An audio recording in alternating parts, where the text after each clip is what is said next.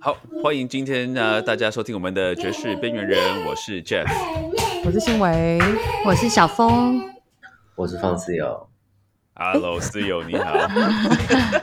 每次遇到我都有一种你的口气好好笑。诡诡异的口气，对因为我我再度就不知道怎么样面对这种开场白。哦这是最尴尬的部分，对啊，我们再熬过这一段就 OK 了。感觉就是 感觉就是 head 没有很熟，然后希望赶快进入 solo 的部分，这样 子。对哎，对对对对对。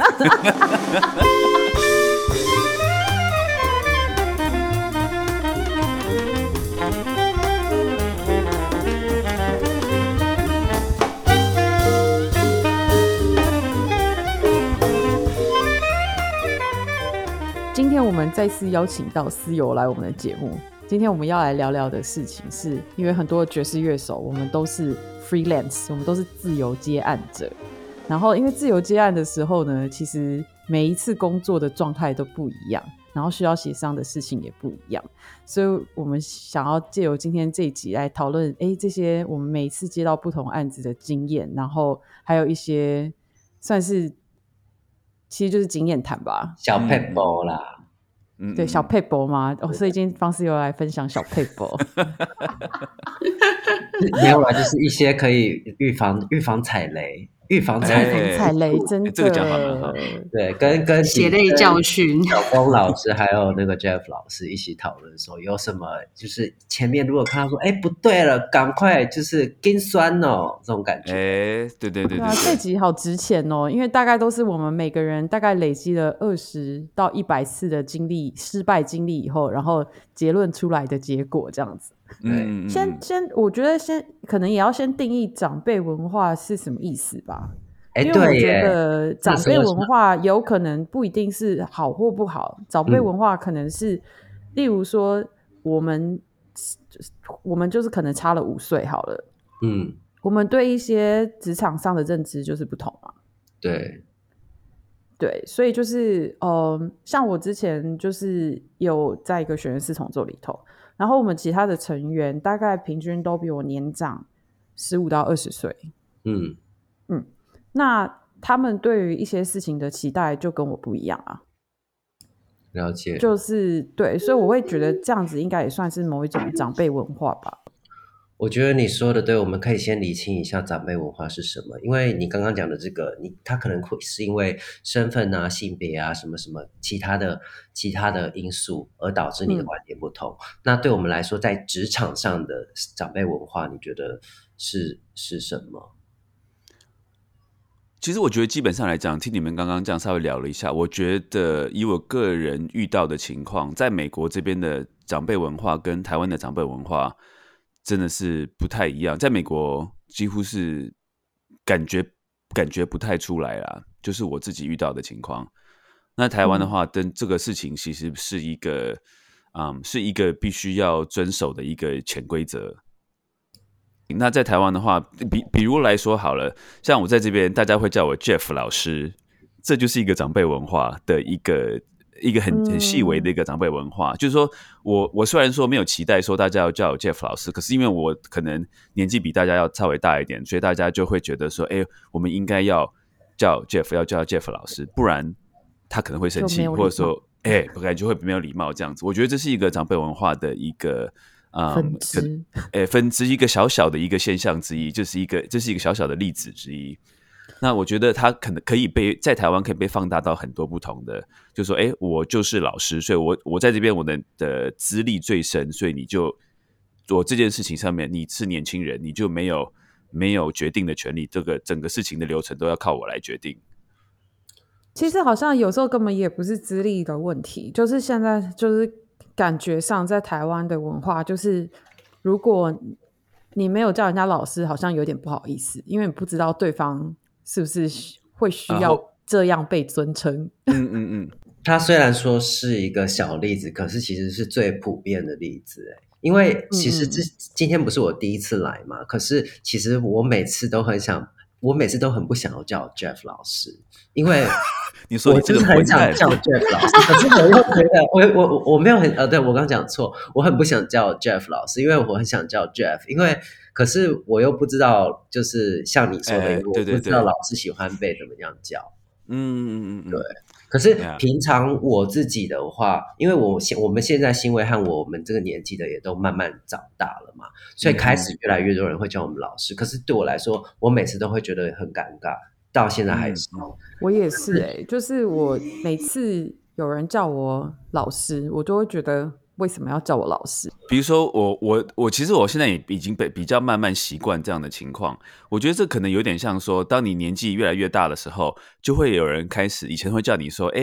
呃呃什么什么什么哥哥 Jeff 哥哥什么的，可是你长长大之后，就会有人开始叫你什么 Jeff 叔叔了，因为真的年纪到那个地步之后，朋友就会有小孩了嘛，就会有人叫你叔叔阿姨了。这个时候你可一开始可能不习惯，但是你会觉得说啊。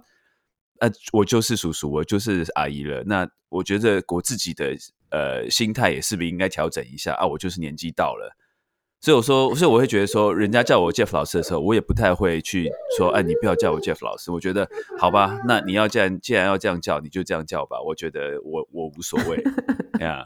那天我在脸书上有看到一篇文章，写说早餐店的阿姨啊，就是有被训练出来，一定不可以叫人家阿姨，对对，一定要说帅哥美女或大姐大哥，就欸叫帅哥美女。我觉得这真的跟文化还有语言都有关系吧，因为嗯在美国这边，就是你知道，就是他们可能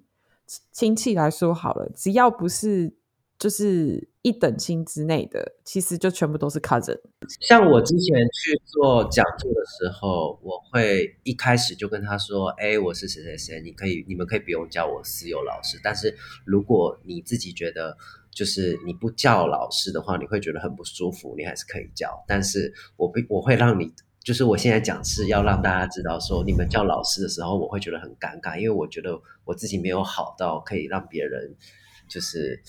对，我觉得这个是一个很重的字啊，对我来说，可是这是我个人的观感这样子，因为这个是称呼上的，可是从这个称呼，它这个包袱就代表说你后面有一些 load，你必须要去承受，所谓的无法承受之重，就是就会席卷而来。那我们今天就是要来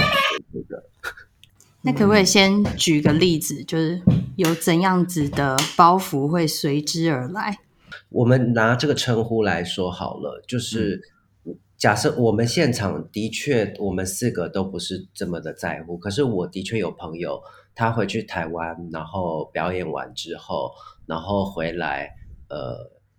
风声而来的听到的是说，哎，这个人他都不叫老师、哎，他是拉乐没礼貌，对对，他就说这个人很没礼貌，他都不叫老师。哦，对，所以的确这个是有被要求的。所以，哎，这个是一个你讲的这个蛮好，这真的是一个，这真的是一个长辈文化。就说之后还会有人在背后批评说：“哎呦，这个小孩真没礼貌，都没有叫我老师这样子。对可，是我觉得这件事情就很矛盾啊，就像我其实跟室友一样，我几乎每一次有人叫我老师，我都会跟他们说，就是我我不是老师，因为我也不觉得我是老师这样子，就是我觉得我只是来分享我的经验。嗯，但是我们都知道，如果我们不叫别人老师，有可能会惹祸上身。所以其实我们我自己就会觉得，有时候我都觉得自己双重标准。就是如果我不想要别人叫我老师的话，为什么就是我可能遇到某一些特定的人的时候，我其实还是会觉得保险起见，还是叫他老师。你懂我意思吗？对啊，因为因为你要求别人不要叫你老师，可是你别人也会看到你，就是看到特定的人，你还是会叫他老师啊。OK，我我自己是有一个自己那个那个怎么讲啊，就是心态调整的方式，就是说，那我的报税单的那个职业栏真的是填老师啊，所以你要叫我老师，我也没办法，我真的是老师。嗯，假设说，OK，如果今天我跟 Jeff 老师，我们两个有说好说，哦，以后我看到他就可以说 Jeff，我以后就会把老师拿掉。虽然说我现在叫的很顺，可是如果今天我们参加另外一个线上会议，然后那个是比较多不认识的人，然后比较公开的场合，这个时候我就会再把 Jeff 老师拿回来用，然后再、嗯在先约定之外，然后去分场合使用。这个阶级的观念在台湾的呃社会文化里面，可能还是蛮重要的。因为我想，我刚回想一下，比如说，我就不会叫小董叫小董老师，我也不会叫 Stacy 叫他 Stacy 老师，或者是李晨宇，我都直接会这样叫他们，因为我觉得哎，我我叫他们老师是很很别扭的一件事情，他们听我叫他们老师，他们可能也会觉得很别扭。我就会说，哎，Stacy，嘿，小董，嘿，那个李晨宇这样子，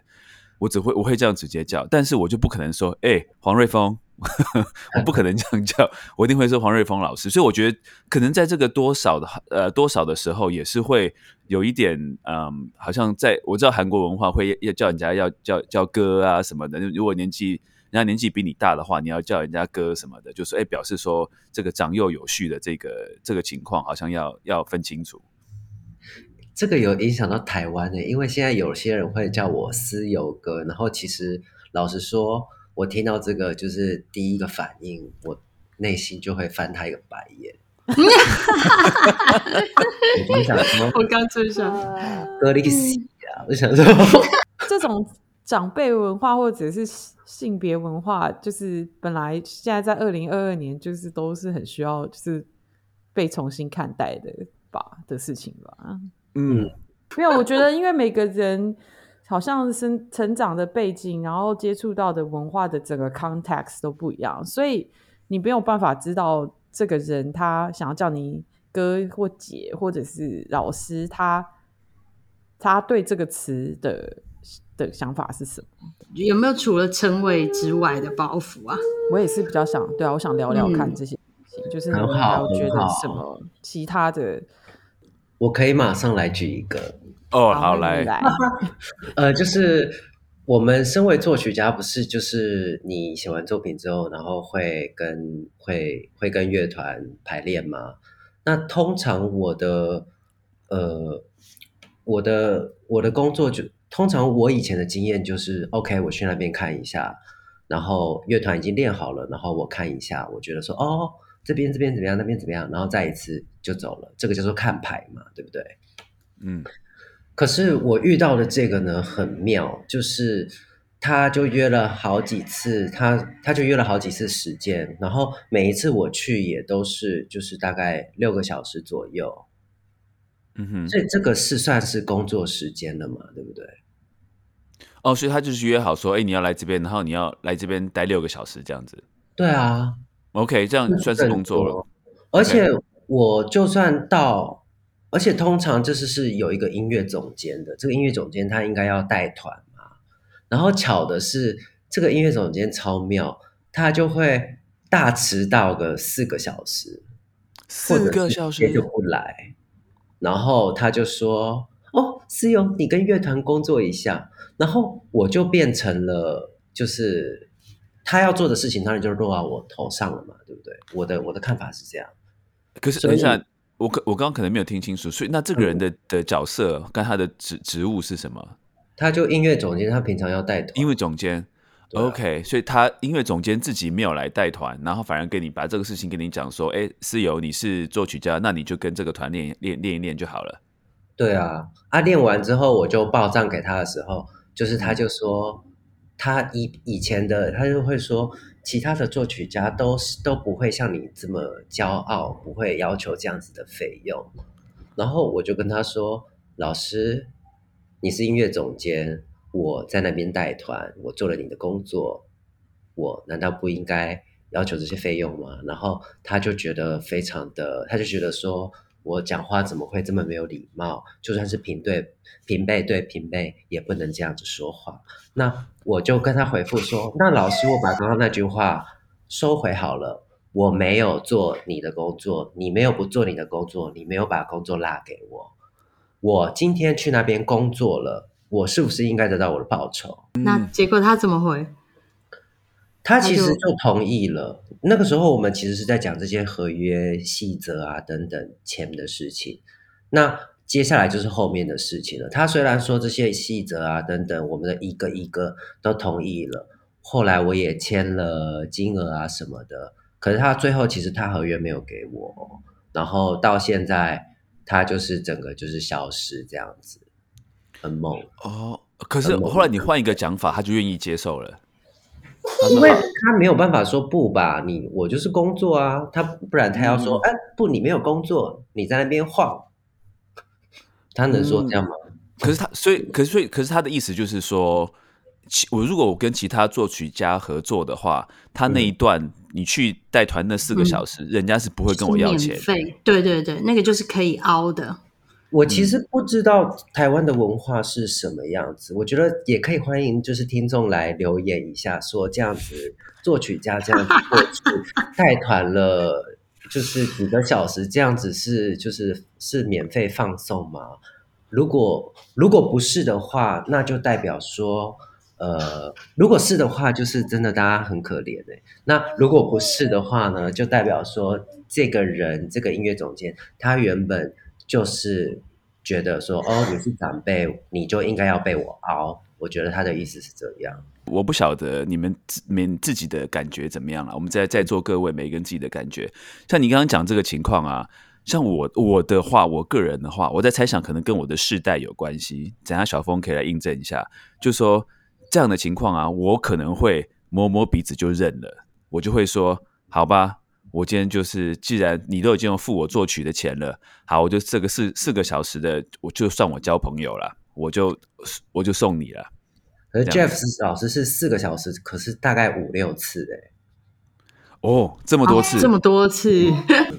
我觉得在台湾工作比较常发生的一个问题，但我没有办法很明确的说他是不是直接是某一种长辈文化，因为我觉得好像平辈之间也会发生这样子的事情，就是呃，可能就是有一群人工作久了以后，他们其实有一个他们自己习惯的工作模式。可是，当如果你不是习惯这个工作模式的人进来的时候，大家会直接有一点认定你知道什工作模式是什么样子，OK，然后然后就没有很清楚的沟通，然后可能必须等到我、哦、真的发现发现说，哎，原来大家工作模式完全不同，或者是思考方式，或者是这类的东西，其实是有很大的落差的时候，才会真的进行沟通的部分。就是我觉得他有时候我也不能确定说这是不是一定是长辈文化，但是我会觉得这个好像比较是事情的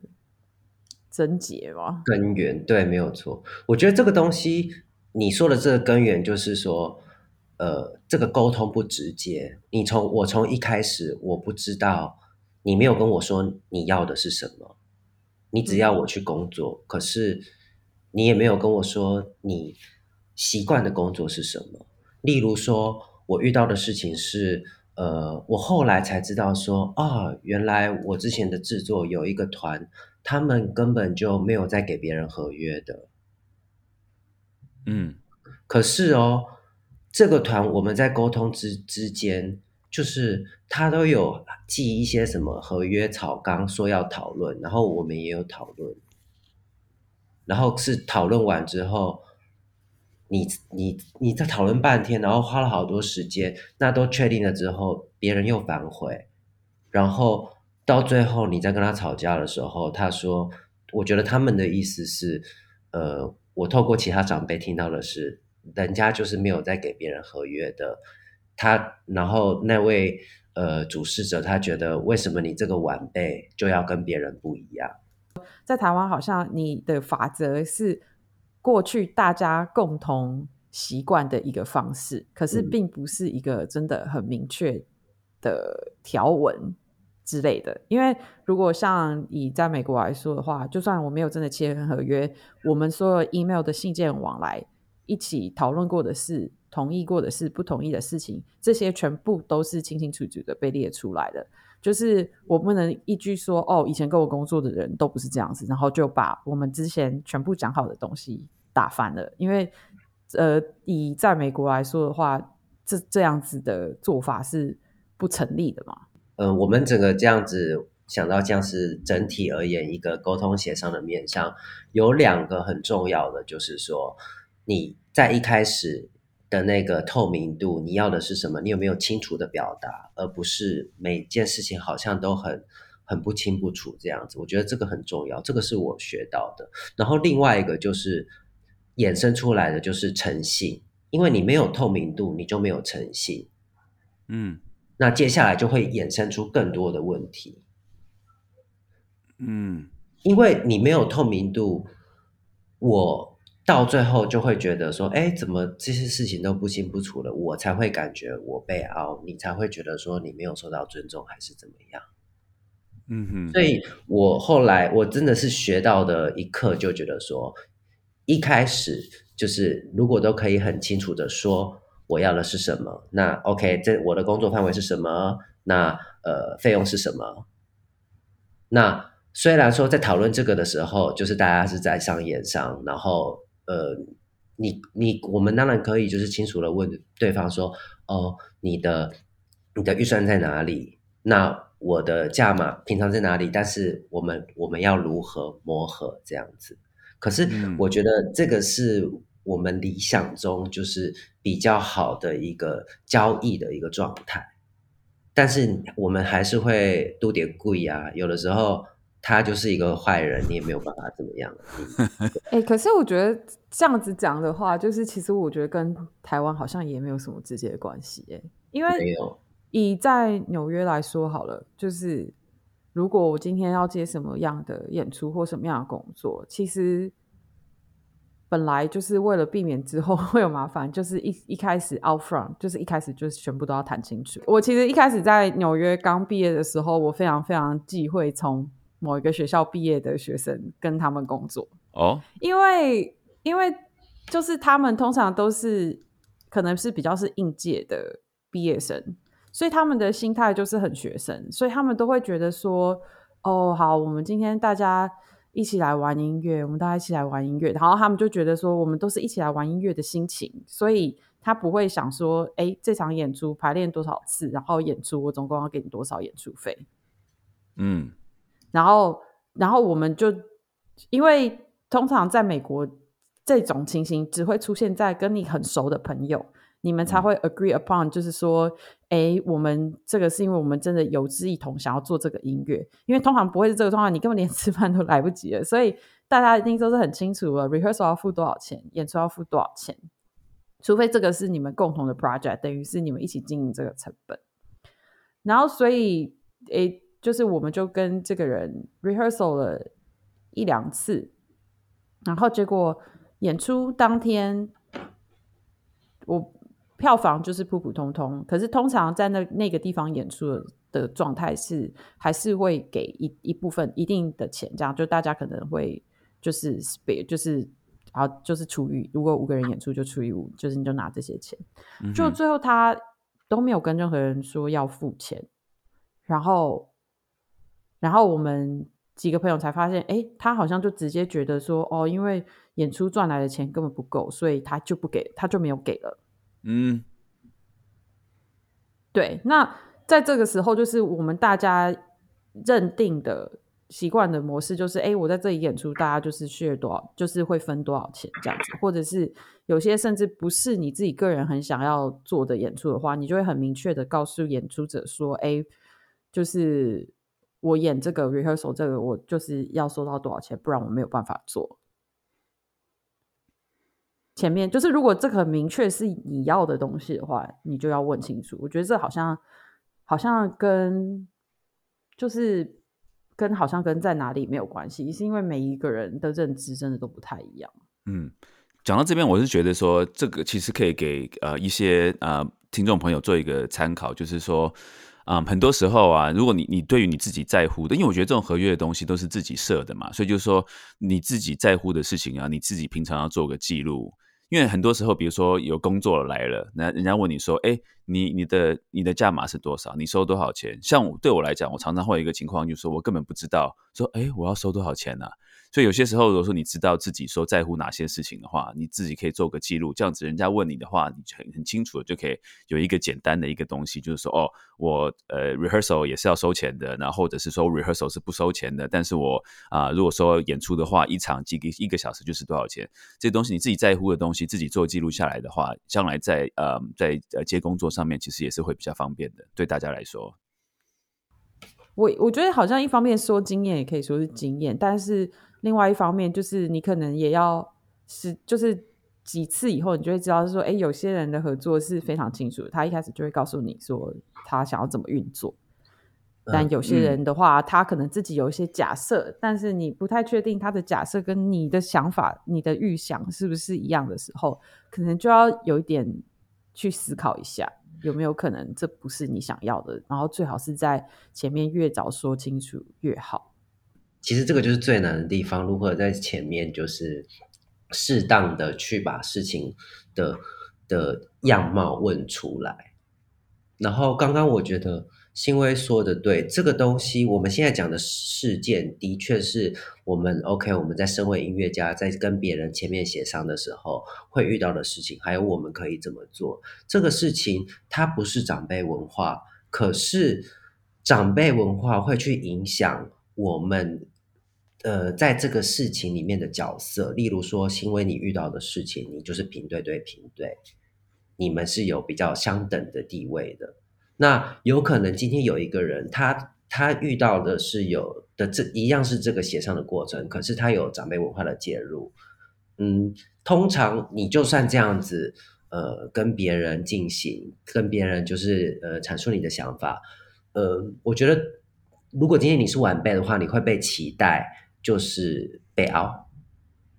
或者是说你会被期待一定要在做某些的妥协，因为其他晚辈都是这样子的。对你是有你讲这个，其实很多时候啊，你根本一开始连，比如说在呃在谈的时候，你你把你自己的这个条件先开出来的时候，其实，在某些场合的时候，人家就会觉得说：“哎呦，你这个人怎么毛病这么多？你这个人怎么要求这么高？”一开始的时候都不太好意思把这些事情讲出来。我觉得是这有可能是谈价钱的一个手腕，因为呃，人家都会说闲那叫什么闲货的闲货的才是买家这一类的。嗯，第一个提出你的价码之后，人家就会说哦，真的实在太高了，然后他就会开始。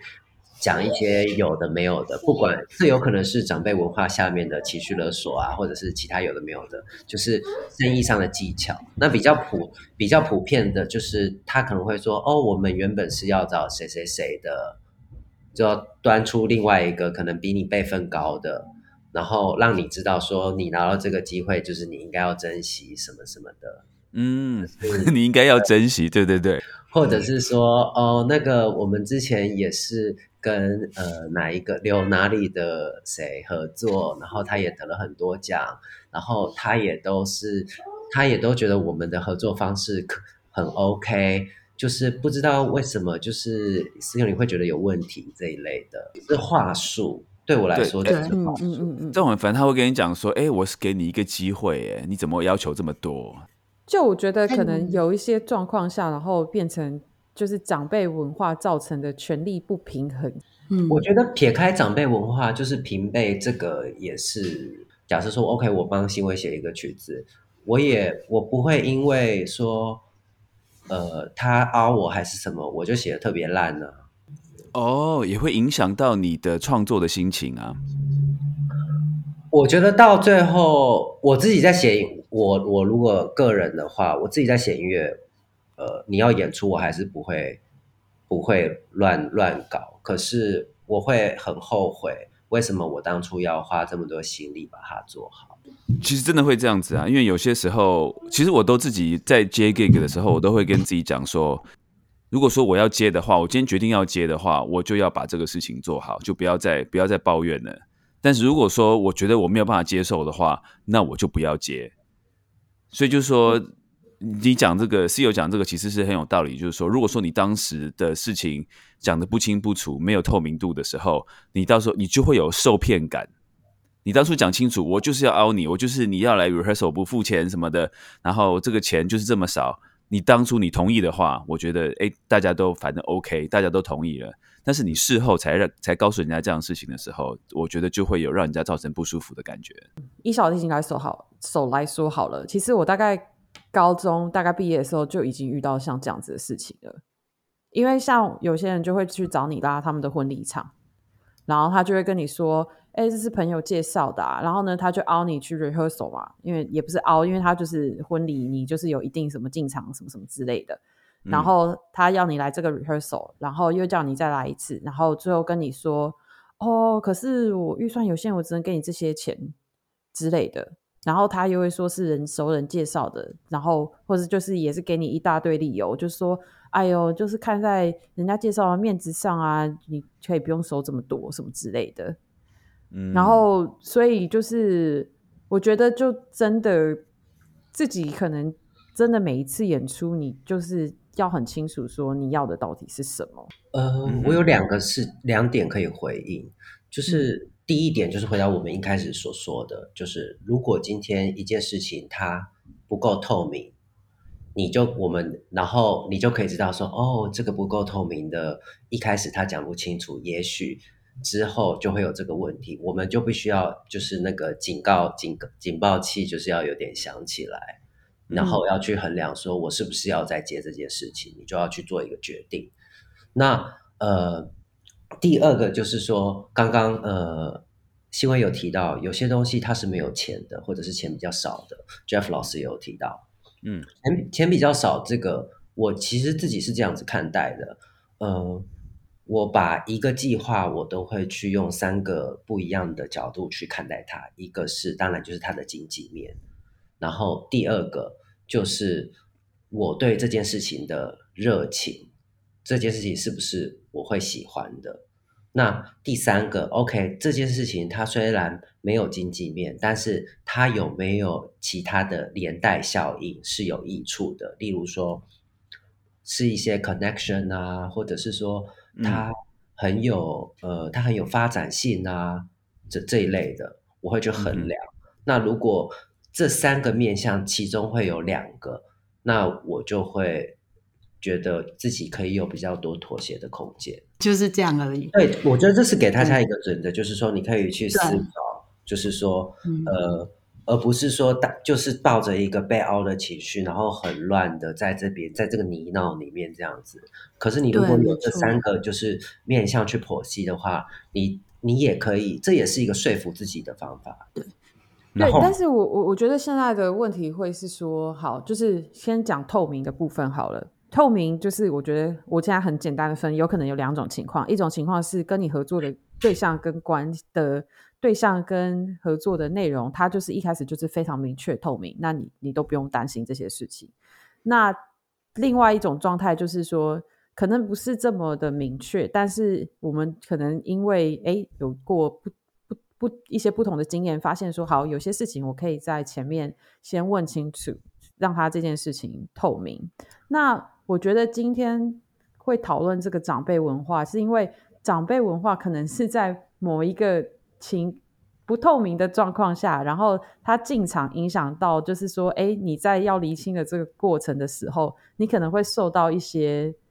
压力。例如说，我今天我知道，哎，你可能一开始没有说很清楚，所以我必须要跟你说清楚。可能有没有在在这个说清楚的过程当中，因为长辈文化或者是某一种特定文化介入，变成说你会担心你要说清楚的这个方式或者是过程会造成以后的职业的伤害。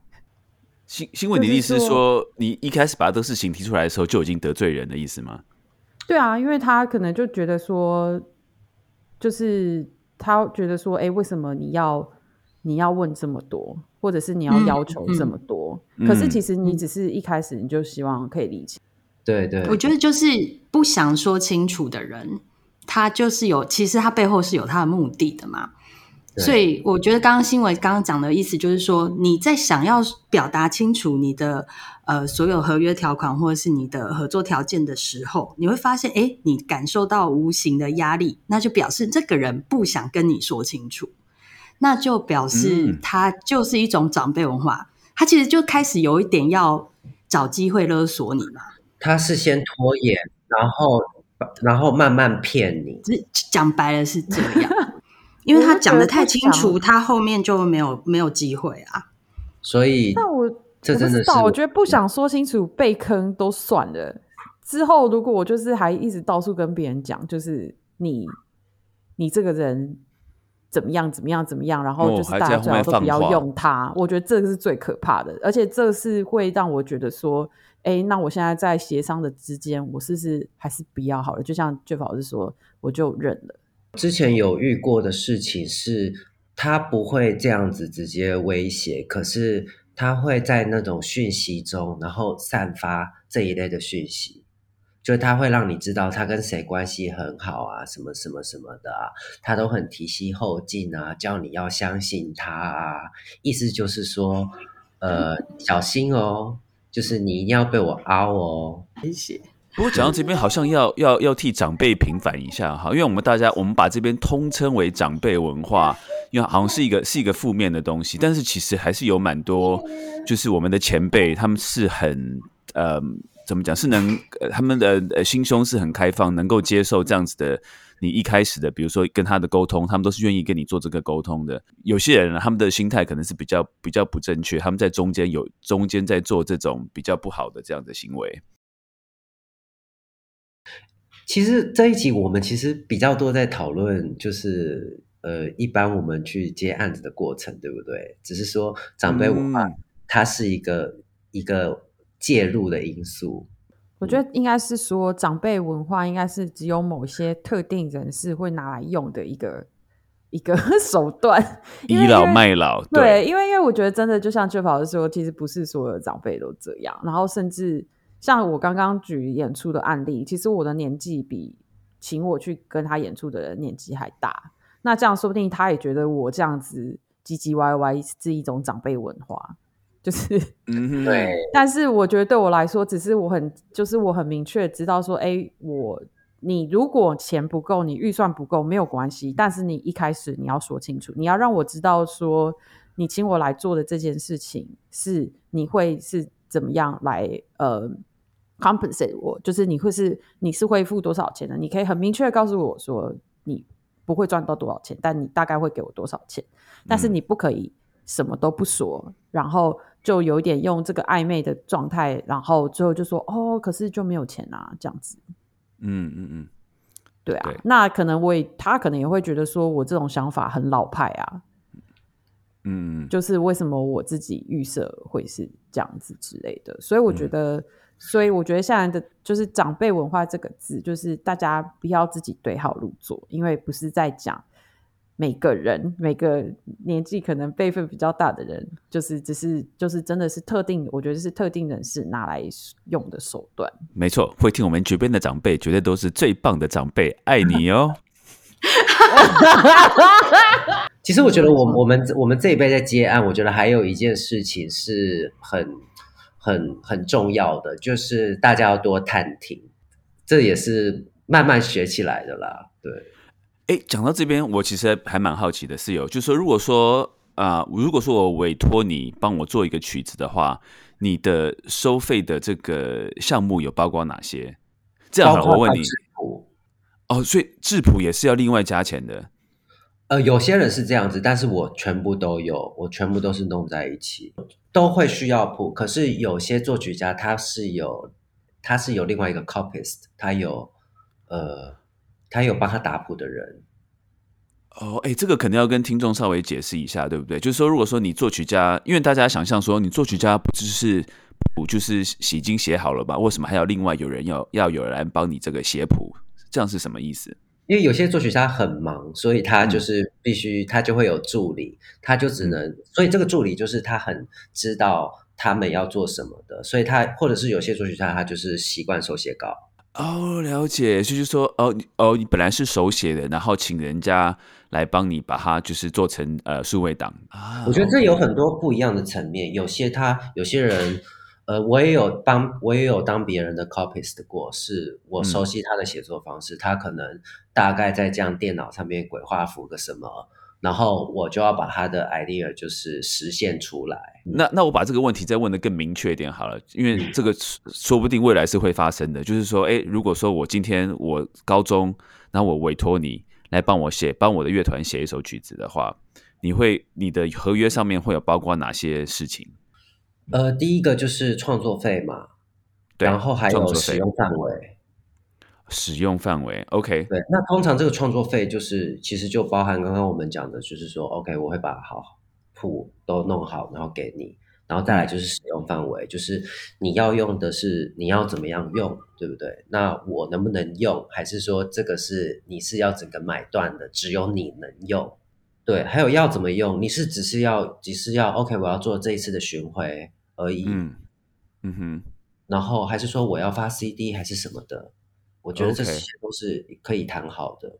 哦，所以这些都是有会有影响的一些细节。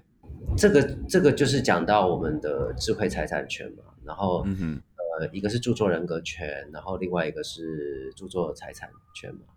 但是基本上这个智慧财产权就是分为两个部分，一个是人格权，另外一个就是呃它一些相关细则必须要讨论的。那人格权这个东西是没有争议的哦，你如果是作曲家的话，你就是这个品的作品的作曲家。那需要讨论的才是我们刚刚讲的说，OK，要呃它如何被使用，它的使用范围在哪里，多长多久？这个部分英文是不是就叫做 licensing？对，licensing。哦，原来 licensing 是这个意思，我现在才知道。对，我觉得制作越大越复杂，但是并不是每一个制作它都需要合约的。例如说我也我也有制作没有合约，可是你们在沟通信件上很清楚的讲明说，哦，呃，我也可以，我如果之后我要把我写的曲子去发专辑，我也可以。那我要给别人演也可以，就是这个东西不是你专有，可能我帮你写，然后就是，呃，这个价钱就是 OK，你可以就是这三年就是让你用，不会有别人用，就是看你们怎么谈。嗯，但是我我的确是有也有接过，比就是朋友是就是没有合约的，就合约这件事情很有趣的是，合约基本上是不是也是指在防就是君子不防小人？是的，没有错。因为哦你合约，如果你合约好，现在说有一方毁约好了，你要开始进入法律程序，你没有钱请律师，你就没有办法走进法律程序。那你花钱请请律师的钱，可能都比就是你合约实质上会得到的钱还更多，或者是赔的钱更多。所以就是愿不愿意走到法律途径，其实根本就是又是另外一件事情了。呃，也劳心劳力了。对，所以就是我觉得合约这件事情还蛮有趣的。嗯，我刚刚查了一下，我说的没有错，一个是智慧人格权，一个是智慧财产权。那新威所讲的合约这件事情，它其实就是一个最基本的保障，只是呃，可能我们我不知道华人怎么样，但是我其实接的每一个 festival 都有合约。然后，其实我回上次回台湾接的那个两厅院的那个 Parker 也有合约，嗯，对，其实台，然后最近呃，其实关于这些权益的事情啊，文化部它好像去年十一月、十二月的时候也颁布了一个呃法令，我有点忘记这名字是什么，可能等一下要查一下。它意思就是它在保障呃国家。呃，机关或者是政府机关啊单位，然后他在做呃艺文采买的时候，所以艺文采买就是说，可能今天呃我一个博物馆，他跟那个艺术家买什么东西，呃买他的作品，或者是说呃国家单位、国家的交响乐团跟呃作曲家委托创作，呃他们设定了一些呃呃法令细则去更保障呃艺术创作者这样子，所以这算是我们国家目前的一个重点发展方向。但是，嗯，就是希望可以越来越好喽。对啊，但我觉得合约对于有钱请律师的一方来说，就是对他们来说写合约确实是一个保障吧。实实质上，就是如果真的要走到法律程序的话，其实对没有钱请律师的人来说，其实是还蛮吃亏的一件事情。其实这个你们倒是可以，其实有一个台北市创作者工会，我觉得可以透过工会的协助，然后工会那边其实是有免费的律师咨询的。哦，对，对啊，我刚刚正要问，如果说在比如说在台湾来讲，如果说遇到这样子，你在接 case 啊，或是工作上面遇到一些你认为不公平的待遇的时候，应该有哪些管道可以嗯去嗯寻求帮助？呃，有工会，然后呢，你也可以看说，呃，我觉得看案子嘛，看你你看这个案子，它有还有涉及哪些单位是你可你觉得可以澄清的。那其实我们文化部部长呃，他也有一个部部长信箱，哦，对。但其实我觉得，呃，在确切就是在确证最最早的一个侵权行为啊，或者是违约行为发生之前，呃，甚至甚至是发生之后，因为我们是民主国家的关系，所以国家机关基本上，呃，呃，他们政府的单位，他们没有办法，呃，去做出什么，他们只能在旁督导。然后就像新威说的一样，你如果真的要，呃，一个还你一个清白啊，或者还是什么的，呃，拿到你自己该有的权益，到最后还是需要花钱，然后在法律，呃，走法律途径。就我就我所了解的是这样子。嗯，OK。所以其实这个代价是挺高的，这就是为什么前面的这个，呃，我们说这个透明。还有，你看，呃，基于透、基于诚信的原则，然后你把一个案子的透明度，呃，很清楚的，呃，做沟通是非常的重要的。嗯哼，这可以规避到规避掉后面很多的很多很多的麻烦。我接下来讲一件事情是有点跳跃了，我不知道为什么会跳跃到这边，但是我忽然想起来，我之前讲到这个所谓的合约或是事情的透明度的这个，嗯，这个我就想到我一个老师。嗯，他，呃，我看我可以看能够透露多少啊？在美国这边的老师，然后他帮一个非常有名的制作这个呃 Play Along 的这个系列的这个人，帮他录了一一系列的这个音乐，就是只有 Rhythm Section，然后用他的曲子这样子。那他当初就是说，哎，这个，哎，我你帮我做这个，你帮我录这个音乐的话，我我给你多少钱？可是那个老师后来跟我讲说，这个很有名的这个制作这个 Play Along 的这个单位啊，从来都没有把钱付给他过。他这个金额还蛮高的哦，那你他你他的钱都不给你哦。那我老师他怎么说？我老师说，哎，其实我也知道他也没有在赚什么钱，所以那我就睁一只眼闭一只眼。我每次看到他，我就说，哎，记得要付钱哦。然后对方就会说，哦，好好好，没问题，会付钱。然后可是。就没有下文。那我那时候听到这个故事的时候，还蛮 surprised 的，因为这两方都是在美国爵士界相当知名的两方。那可是就是说，我会有点 surprise，就是说，哈，原来你们也是这样子，就是大家睁一只眼闭一只眼，一个说要付钱的没付钱，一个该拿钱的没拿没有拿到钱。如果他们觉得这样可以的话，我觉得我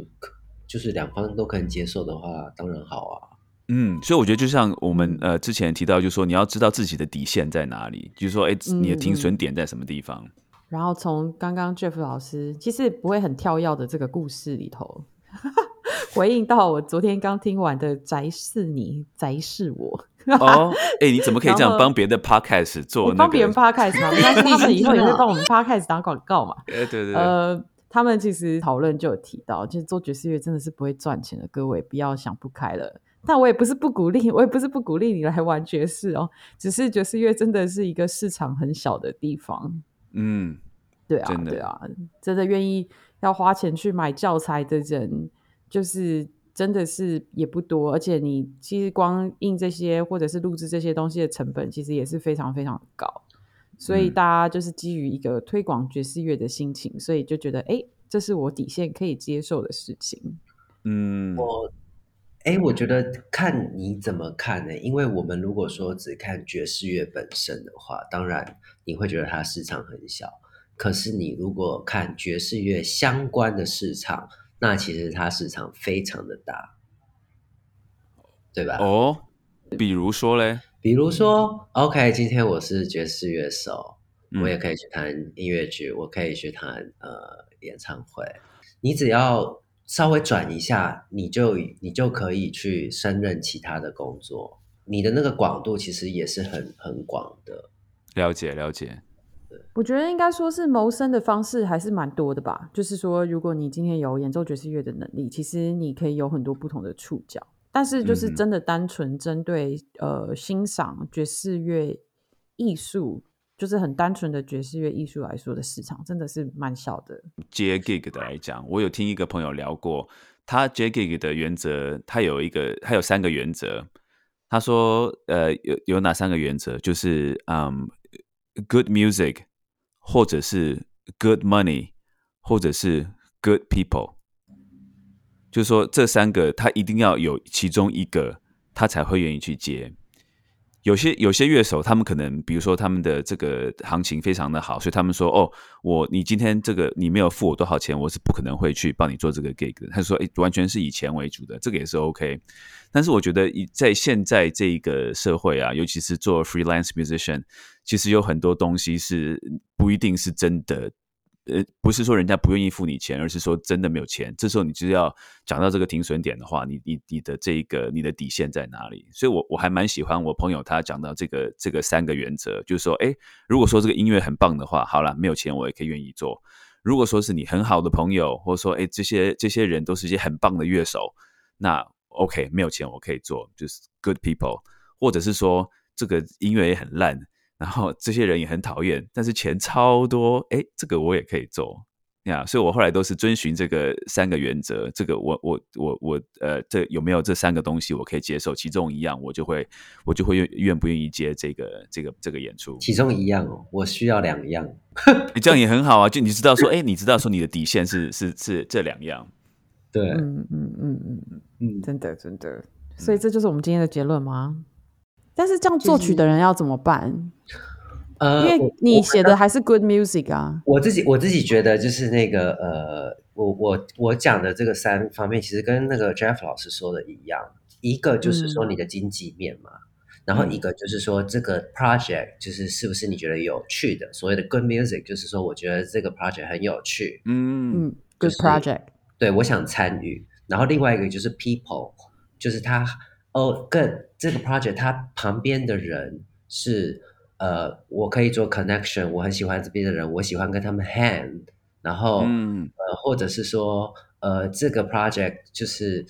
它虽然现在不是的好音乐，然后它钱也没有很多，但是我觉得它很有 potential，就是它有很多其他的元素是呃是值得期许的。好吧，那我最后就分享一个快乐的经验哦，好。快乐但是钱普普通通的经验，嗯，就是这场演出呢有两次 rehearsal，然后是一个 big band 加上四个弦乐的演出，然后最后会是在一个我不知道大家就是在纽约有一个叫 Saint Peter Church，就是它其实都固定会有一些爵士乐的演出这样子，那。这次的演出就听起来两次彩排，然后还又有一天的演出，其实时间蛮长的。这样，他其实给的配就是普普通通啊，就是你会拿到一点钱，但是绝对是不符合时间成本的。但是这场演出呢，一定还是得接的原因，是因为就是可以跟 Dig Out 还有 Ingrid Jensen 同台。哎，这也太爽了吧！对，所以当然要接啊，就接了这样子。然后音乐当然就是也是超棒的这样子。其实其他在座还有很多还蛮厉害有名的乐手，对啊。所以嗯，所以大家要自己衡量什么是自己想要的东西哦。嗯，所以我们这集又要来放方思友的音乐了吗？对啊，思友要不要推一首？又被我们凹一首曲子，我们这节目有没有很欠揍？上来也没有访谈费，然后还要凹一首播放曲，让让我想让我想一下好了。但是我觉得上来玩好，上来这个，我觉得我觉得这边的人超好玩的。对，我们是 good people。以后是啊，就是看你们以后，就是我就可以来代班。哎，可以啊，好哎。那我可以来。哇，我隔离的时候给你代班好了。对，谢谢谢谢大家今天收听我们的爵士边缘人，我是 Jeff。我是新维，我是小峰，我是方 C 哦，谢谢，谢谢 C 哦，好，拜拜。